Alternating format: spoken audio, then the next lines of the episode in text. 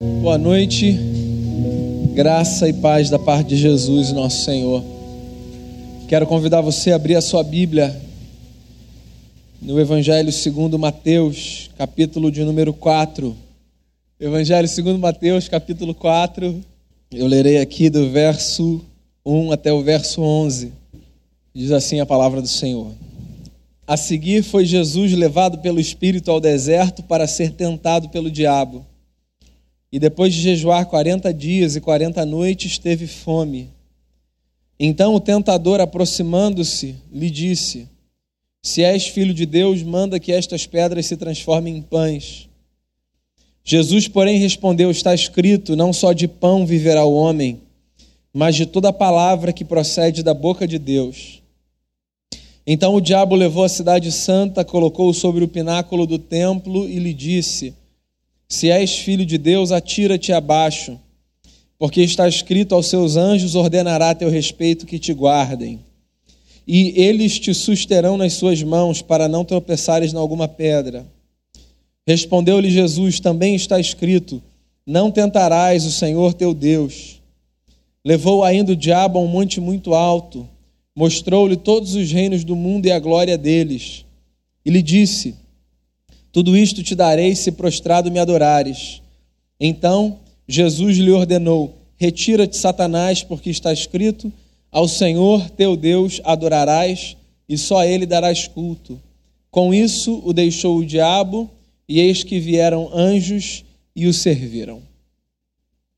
Pai, que a tua palavra nos seja alimento, que ela seja anunciada com graça, com unção e que ela nos comunique a tua verdade nessa noite. Que seja ela instrumento de transformação da nossa vida, de fortalecimento da nossa fé e de aumento da nossa confiança em ti. Que só a tua voz se faça ouvir nesse lugar, nesse momento, e que o teu Espírito Santo faça nos nossos corações e por cada um de nós o que nós somos incapazes de fazer uns pelos outros e cada um por si. Assim eu oro pedindo mais uma vez perdão pelos nossos pecados, em nome de Jesus. Amém. Eu não sei se você já visitou algum deserto. A experiência é bacana. Mas mesmo assim, eu acho que ninguém pensa, por exemplo, em sã consciência em se mudar para o deserto. E experimentar, por exemplo, o calor intenso durante o dia e o frio intenso durante a noite. Existe um outro tipo de deserto pelo qual tenho certeza que você já passou, não necessariamente o literal. O deserto existencial, espiritual, emocional, o deserto figurado. Se o primeiro deserto, o literal, do ponto de vista da visita, a experiência pode ser bacana, o segundo deserto, o existencial, espiritual, emocional, é terrível. Se a gente puder, a gente vai fugir dele. A verdade é que a gente sempre, cedo ou tarde, esbarra com ele na nossa caminhada.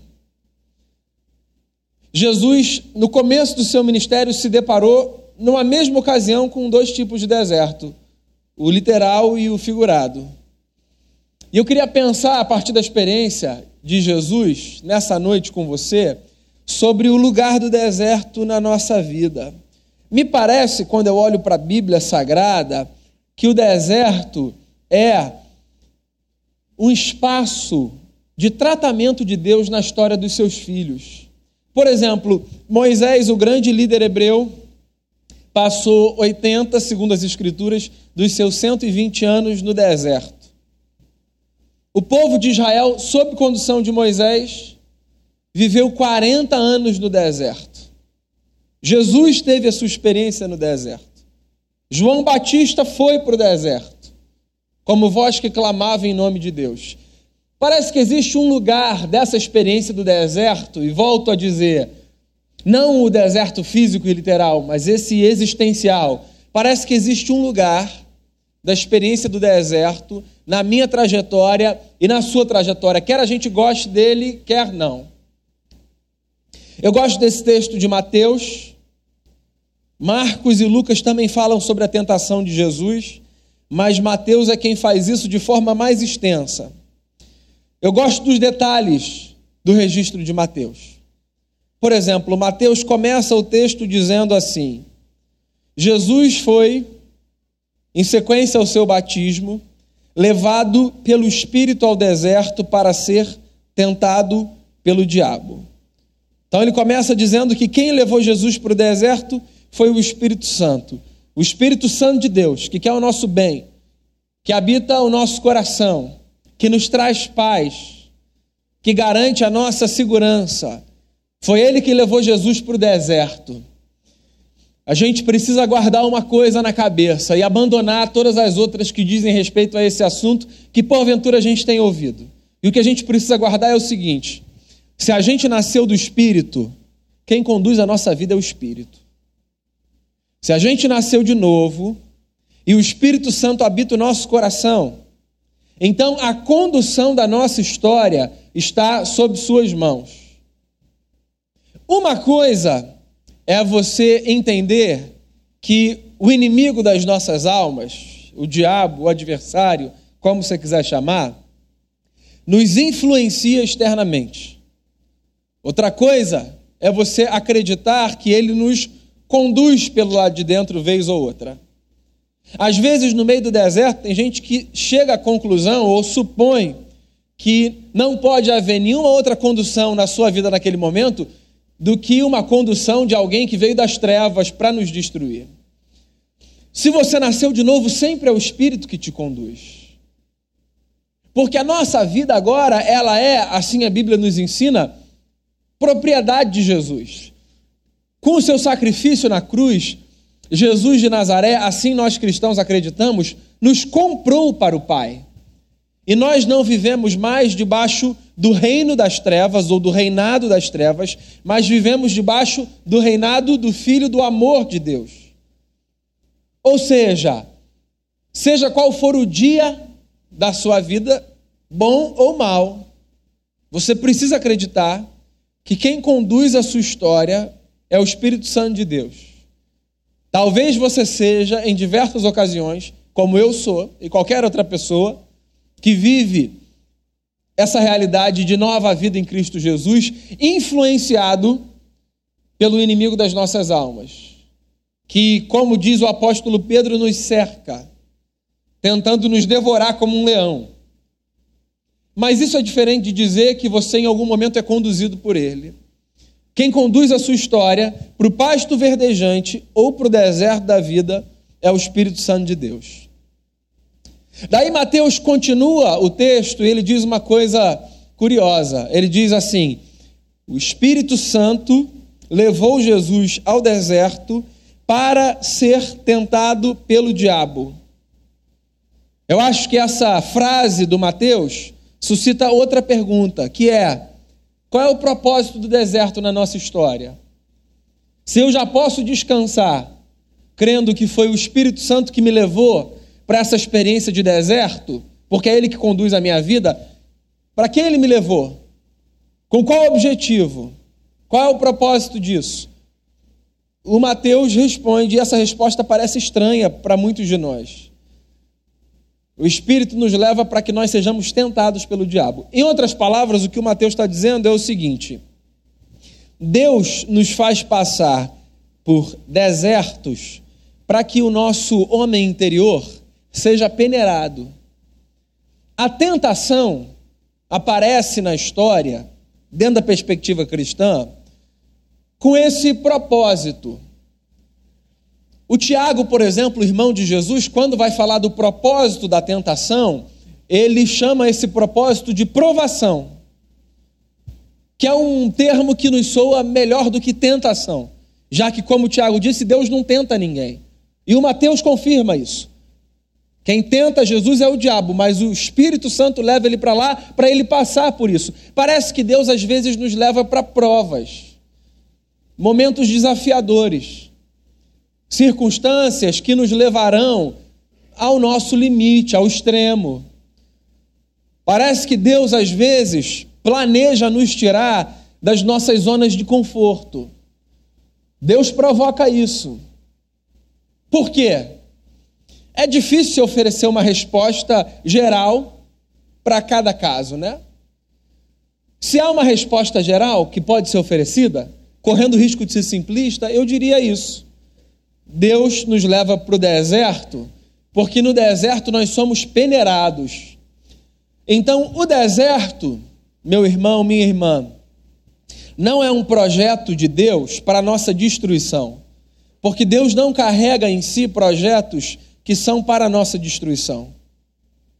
O deserto é um projeto de Deus para a nossa purificação.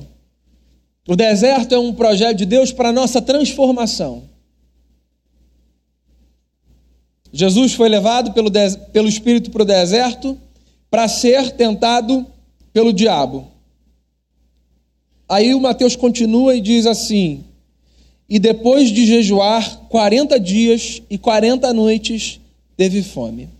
Tem duas coisas que eu acho interessantes aqui nesse texto. A primeira é Mateus dizer que Jesus jejuou no deserto 40 dias e 40 noites. Ou seja, Mateus está querendo dizer para a gente que o deserto de Jesus e o nosso deserto, consequentemente, Ambos são experiências de privação.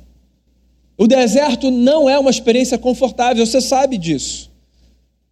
Pelas suas experiências, pelas suas visitas a Ele. Jesus estava privado de comida, do alimento. Você sabe qual é o nosso maior erro no momento de privação?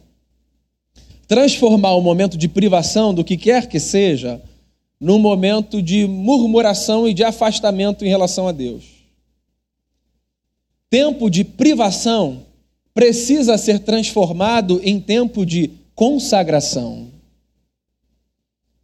Eu sei que a gente precisa buscar a Deus a todo tempo. O Salmo 34 fala disso, né? Louvarei o Senhor em todo tempo, o seu louvor estará sempre nos meus lábios. Ok, mas há alguns momentos que parece, eu tenho a impressão, parecem ser momentos ainda mais propícios para buscarmos a Deus. Os momentos de privação são assim. Eu sei que as nossas leituras são leituras mil na hora da privação. E daí você pode pensar em privação de qualquer natureza. Eu sei que você pode fazer leituras diversas, como, por exemplo, Deus se esqueceu de mim, é uma leitura comum. Ou Deus resolveu me marcar. Também é uma leitura comum. Do sujeito que diz assim: não é possível, só acontece comigo. Ou a leitura do esse negócio não é para mim. É melhor Deus ficar no canto dele e eu no meu, porque quando eu estava no meu canto e ele no dele, pelo menos as coisas não iam tão mal assim. Enfim, você pode fazer a leitura que você quiser. Eu vou dizer a você a leitura que você deve fazer. A leitura que você deve fazer, creio eu, é a seguinte: Deus está comigo, isso está acontecendo por alguma razão. Eu, inclusive, tenho N justificativas para me afastar dele, mas eu não vou fazer isso, eu vou buscá-lo ainda mais. Jesus passou por um tempo de privação. E todo tempo de privação precisa ser transformado num tempo de consagração. Então, na hora do deserto, quando as coisas estiverem difíceis para você, quando a situação for desconfortável, quando a fase for ruim, e quando você, inclusive, considerar a possibilidade de virar as costas para aquele que estendeu os braços para você, lembre-se, essa é a hora que você mais precisa orar. É a hora que você mais precisa buscar. É a hora que você mais precisa ler a Bíblia. É a hora que você mais precisa estar na sua comunidade de fé. Um parêntese que eu queria fazer. Não pense você que a vida em comunidade e a frequência a uma instituição eclesiástica, a uma comunidade de fé, é opcional na caminhada cristã. É claro que ninguém vai te obrigar a vir para cá. E eu espero que você estou falando agora para adulto, não venha para cá, obrigado. Mas pensa no seguinte: nós precisamos da experiência comunitária para fortalecermos a nossa fé. A nossa fé não é do tipo que se sustenta na individualidade. Na hora da luta, na hora da privação, na hora da angústia, é muito comum o camarada dizer o seguinte: não, não, não, vou ficar aqui, não preciso de Deus, faça a minha oração. Perdão, não preciso de Deus, não preciso das pessoas, eu estou aqui com Deus, faço a minha oração, me deixa no meu canto. Você sabe que o índice de pessoas que esfriam na fé e se afastam completamente, começando por esse discurso, é muito alto. Você sabe porque a gente precisa desse momento aqui. A gente precisa dessa experiência de fortalecimento mútuo. A gente precisa, tem gente que precisa de um momento de oração aqui na frente, que do ponto de vista do efeito da oração não faz a menor diferença da oração de quem está sentado aí ou quem não levanta. Mas você sabe que às vezes quem sai do lugar e vem para cá num domingo se depara com tudo que precisava para ter a chama acesa novamente no coração? Porque se vê desafiado, porque olha para o lado e vê que tem um monte de gente precisando de oração, que ele não é o único. Porque se dá conta de que as pessoas também passam por lutas todas, por dificuldades todas. A gente precisa desse momento de comunhão, cantar junto, ouvir um outro, partir o pão, ter a consciência de que o sacrifício de Jesus de Nazaré não foi por mim, foi por nós. Na hora da privação não se afasta, não. Isso está mais perto de você do que você imagina. E de mim também. Na hora da luta, não deixa o que quer que seja roubar do seu coração e da sua consciência a verdade de que a vida em comunidade nos é necessária. Jesus foi para o deserto, levado pelo Espírito, para ser tentado pelo diabo e ficou sem comer e beber 40 dias e 40 noites. Daí Mateus fala uma coisa muito bacana, ele diz assim, ó, e Jesus teve fome. Claro, né, 40 dias sem comer. Você acha que Jesus era super-homem? Você sabe por que eu gosto do e teve fome? Porque duas coisas. Primeiro, me faz lembrar que Jesus era gente, homem. E depois, porque me faz lembrar que deserto é coisa de gente. Você sabe por que você vai para o deserto? Porque você é gente. E só gente vai para o deserto.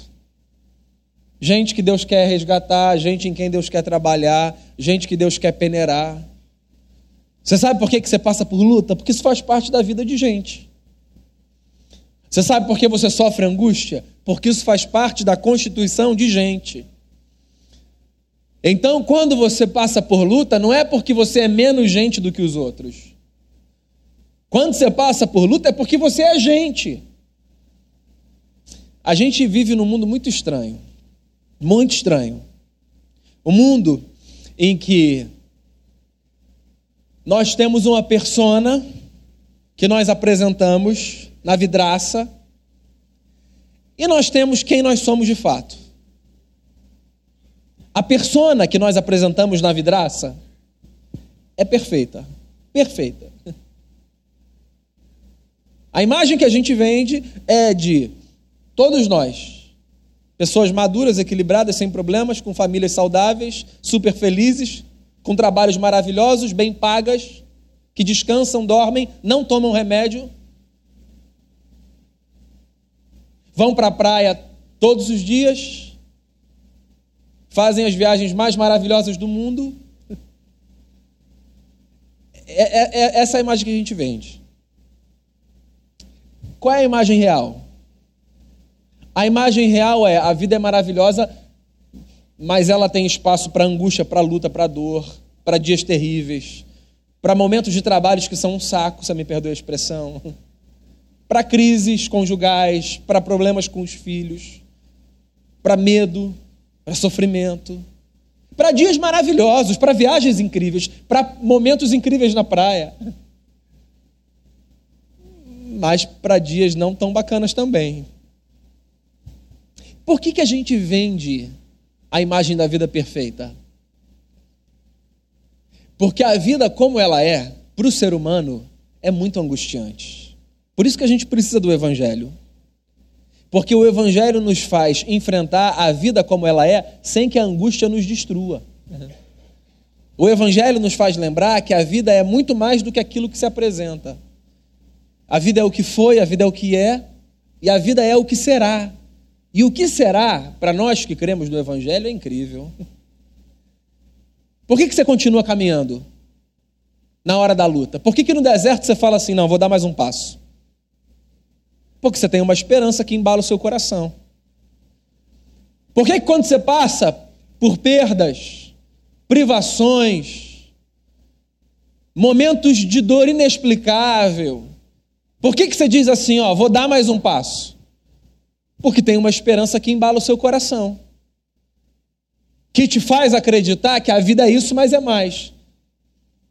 Que te faz, inclusive, acreditar que você não precisa fingir que a vida é perfeita, porque perfeita um dia a vida será, quando Deus for tudo em todos, quando Cristo voltar para buscar o seu povo, quando o Espírito Santo completar na nossa vida a obra que ele um dia começou. Hoje, hoje a vida é isso aí. Um dia maravilhoso, outro não tão maravilhoso. Um dia de pastos verdejantes, um dia de deserto. No dia de pastos verdejantes, nós precisamos nos lembrar: nós vamos a pastos verdejantes porque somos gente e Deus nos leva para lá. No dia do deserto, nós precisamos nos lembrar: nós vamos no deserto porque nós somos, gente e Deus nos leva para lá. Então, quando você estiver no deserto, não pense que você é menos amado por isso. Pelo contrário. Lembre-se do amor de Deus que te levou para lá e que está com você.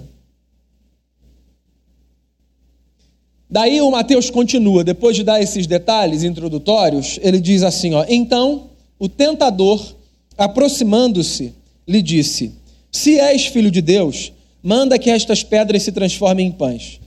Jesus, porém, respondeu: Está escrito: Não só de pão viverá o homem, mas de toda palavra que procede da boca de Deus.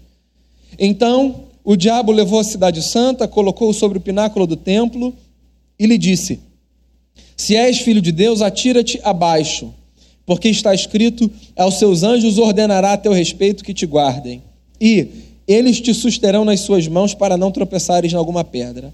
Respondeu-lhe Jesus: Também está escrito: Não tentarás o Senhor teu Deus. Levou ainda o diabo a um monte muito alto, mostrou-lhe todos os reinos do mundo e a glória deles, e lhe disse: Tudo isso te darei se prostrado me adorares. Então Jesus lhe ordenou: Retira-te, Satanás, porque está escrito: Ao Senhor teu Deus adorarás e só a ele darás culto. O que o Mateus está mostrando para a gente aqui é não somente o que aconteceu com Jesus, mas como toda a dinâmica de tentação no deserto acontece comigo e com você. A dinâmica da tentação é sempre assim. Primeiro, nós temos a nossa identidade questionada. Toda tentação é um questionamento da nossa identidade. Toda. O diabo começa dizendo assim para Jesus: Se és filho de Deus, sem entender a tentação de Jesus, você precisa ler o que aconteceu antes dela, que foi o batismo de Jesus. Quando, segundo Mateus, um, o Espírito desceu no formato de uma pomba sobre Jesus e uma voz dos céus foi ouvida dizendo: Este é o meu filho amado, em quem eu tenho prazer, em quem me comprazo. E aí Jesus ouve isso. Filho amado. E aí chega o diabo e diz assim: Será? Você tem certeza que você é filho? A nossa tentação é assim, toda tentação é assim. Qualquer que seja a sua natureza. Tentação é sempre uma dúvida colocada pelo que quer que seja, por quem quer que seja, na compreensão que a gente tem da nossa identidade. O que me faz acreditar que a melhor forma da gente resistir à tentação é a gente se lembrar de quem a gente é. Nós somos filhos amados de Deus. E porque nós somos filhos amados de Deus, nós não precisamos de um caminho A ou B, se o caminho A ou B não forem caminhos de filhos de Deus. Quem você é? É uma pergunta que você precisa responder. Quem você é? Antes de ser o que você faz, antes de ser a família que você tem, antes de ser o currículo que você construiu, antes de ser dono do império que você conseguiu montar, antes de qualquer outra coisa, você é filho amado do Pai, em quem ele tem prazer. O que eu acho lindo nessa história de Jesus é que Jesus ouve: Esse é o meu filho amado em quem eu tenho prazer, antes que ele tivesse feito qualquer coisa no seu ministério. O batismo de Jesus aconteceu antes do início do ministério de Jesus. Ou seja, parece que o que aquela voz estava dizendo é: Eu te amo não pelo que você faz, eu te amo por quem você é, eu te amo porque você é meu filho. Saber disso, inclusive, nos livra da tentação de fazermos e fazermos e fazermos só por uma questão de performance, para que Deus nos ame. Deus não te ama pelo que você performa. A relação com Deus não está pautada nisso. Deus te ama porque você é filho. E se você é pai ou mãe, você sabe disso. Você ama filho porque filho é filho. Nasce, está lá no seu braço, nunca fez nada, não falou seu nome, não disse eu te amo. Não deu nenhuma demonstração ainda de afeto. Só nasceu, chorou. Aí você fala, eu amo tanto. Porque filho. Toda tentação começa com questionamento da sua identidade. Você sabe qual é o segundo passo da tentação? O segundo passo da tentação é o oferecimento do que nós precisamos. Sempre assim. A tentação sempre vai ter uma cara de: puxa, era disso que eu precisava. Era disso que eu precisava. Era isso que me faltava. Jesus com fome no deserto, o diabo aparece e diz assim: Você não é filho de Deus? Estou ouvindo por aí? Não, tem umas pedrinhas aí, ó. Uma pedrinha desse tamanho aí, ó, transformada, dá um pão francês. Já mata a fome, resolve o problema, faz isso. Porque a tentação não é tentação se ela aparece com algo que você não precisa. A tentação é tentação porque ela se apresenta exatamente como a solução do nosso problema. Mas nem toda solução, aspas, do nosso problema é um presente de Deus. Às vezes a solução, aspas, do nosso problema é um engodo das trevas. Então não vai com muita sede ao pote, não, não sai correndo, não. Vai devagar. Viva como um sábio que dá passos, que reflete, que ora. Seja um crente à moda antiga. Ficou meio cafona falar isso, né? Antigamente era assim, ó. O camarada ouvia uma coisa e dizia assim: Ah, bacana, vou pensar, vou conversar, vou ler a Bíblia e vou orar. Faça isso. Sobretudo diante de decisões significativas. Não seja estabanado, não. Não saia correndo, não. Conversa com gente sábia.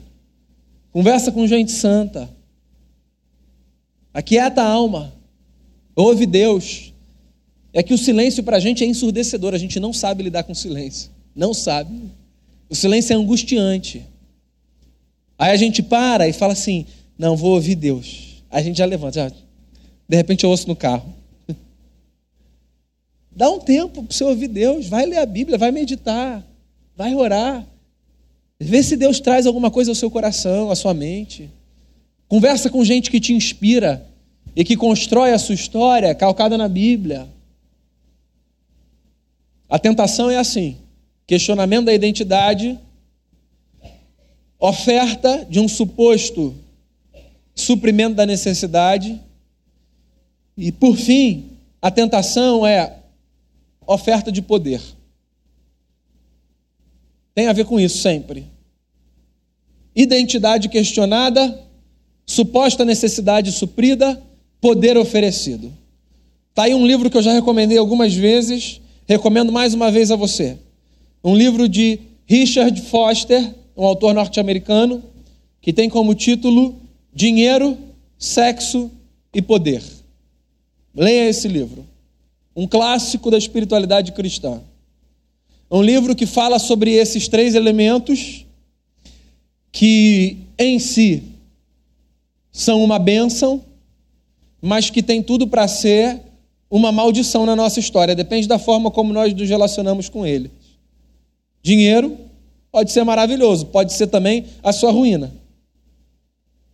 Sexo, um presente de Deus para a humanidade para ser desfrutado no âmbito da aliança, da maturidade, da conjugalidade. mas também pode ser a ruína. E poder, o mais corrosivo de todos os elementos. Uma bênção,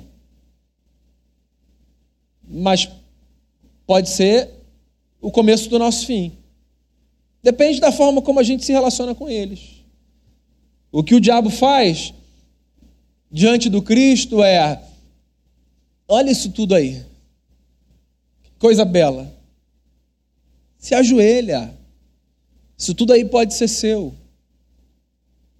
Olha, você não precisa ir para o pináculo do templo, você não precisa ir para o alto do monte, ver cidades.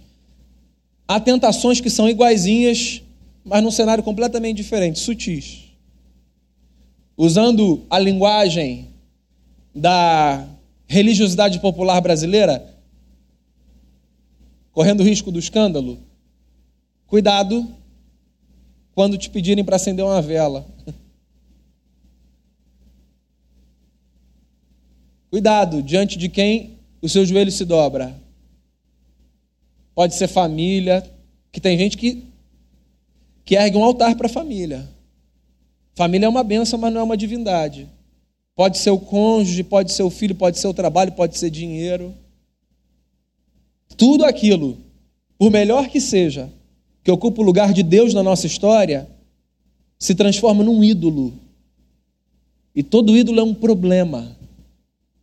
É pecado, inclusive, o Moisés diz. Como é que o texto termina? O texto termina com Jesus resistindo à tentação, invocando a palavra, porque a gente sempre vence as lutas invocando a palavra, tanto a palavra que foi encarnada, Jesus, o Verbo de Deus, quanto a palavra que nos foi dada, a Bíblia Sagrada. A gente vence tentação invocando a palavra. E aí, o Mateus diz assim: com isso, o deixou o diabo, e eis que vieram anjos e o serviram. Eu acho isso lindo. Algumas coisas são lindas aqui. A primeira delas, o, o, o diabo desiste. Deus é que não desiste com seu amor. O amor de Deus é insistente. A gente consegue vencer as tentações. Elas têm uma curva. Não que você não vai ser mais tentado, mas que não é um negócio ininterrupto assim. Dá para você vencer. Dá para você vencer, porque elas têm uma curva. Sabe qual é a outra coisa linda aqui? É ouvir que os anjos vêm e nos servem. Sim, eles vêm e nos servem. Sem que nós os vejamos, na maior parte das vezes. Às vezes temos a graça de os ver, os vê-los, mas eles sempre vêm e nos servem. Agora, o mais lindo de tudo para mim, nesse texto, no final do texto, é a lembrança de que o deserto acaba. Acaba. 40 dias. Que não são necessariamente 40 dias literais. Há desertos que demoram um mês, há desertos que demoram alguns anos. Há desertos que têm a duração de uma vida, mas lembra, o Evangelho muda a nossa dimensão do que vida significa. Por causa do Evangelho, a gente não sofre com a angústia de um deserto de uma vida, porque a gente sabe que quando essa vida acaba, a vida na verdade não acaba. Um novo capítulo se inicia. E é por isso que a gente consegue superar, mesmo quando o nosso deserto, por alguma razão, tem a duração de uma vida. Porque um dia um novo capítulo vai começar. E a gente vai respirar aliviado, se o deserto durou a outra vida toda. Dizendo assim: agora vai ser diferente. Mas o deserto sempre acaba. O Paulo disse isso quando escreveu para a igreja de Corinto. Disse assim: lembrem-se, vocês não são tentados além das forças de vocês. O Espírito leva a gente para o deserto, Deus trabalha na gente ali, e o mesmo Espírito tira a gente dali. Porque o Deus que nos leva para os diferentes cenários não quer outra coisa senão o nosso bem e o nosso crescimento. Então, que essa palavra seja para você nessa noite alimento na alma. Lembre-se, se você nasceu do Espírito, você sempre será conduzido pelo Espírito. Lembre-se, deserto é tempo de privação, E todo tempo de privação deve ser transformado em tempo de consagração.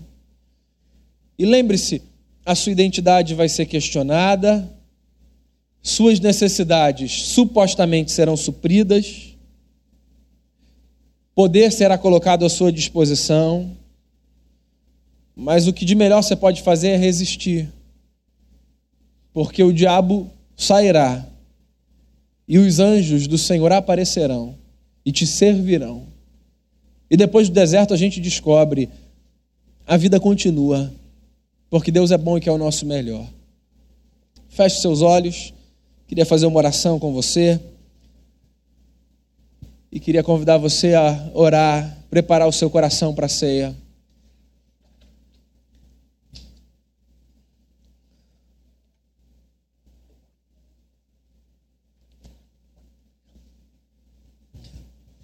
Há mais, há muito mais do que aquilo que nós experimentamos. Se hoje você vive um deserto, arrastado já há muito tempo, ou recente, eu queria encorajar você a permanecer firme na fé.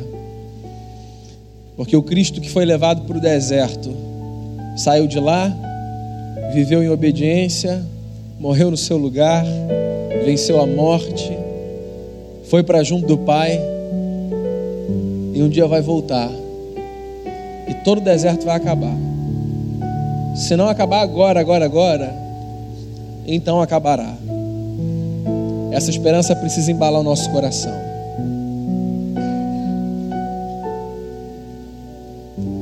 Pai amado, eu quero colocar diante de Ti o meu coração, o coração dos meus irmãos e das minhas irmãs.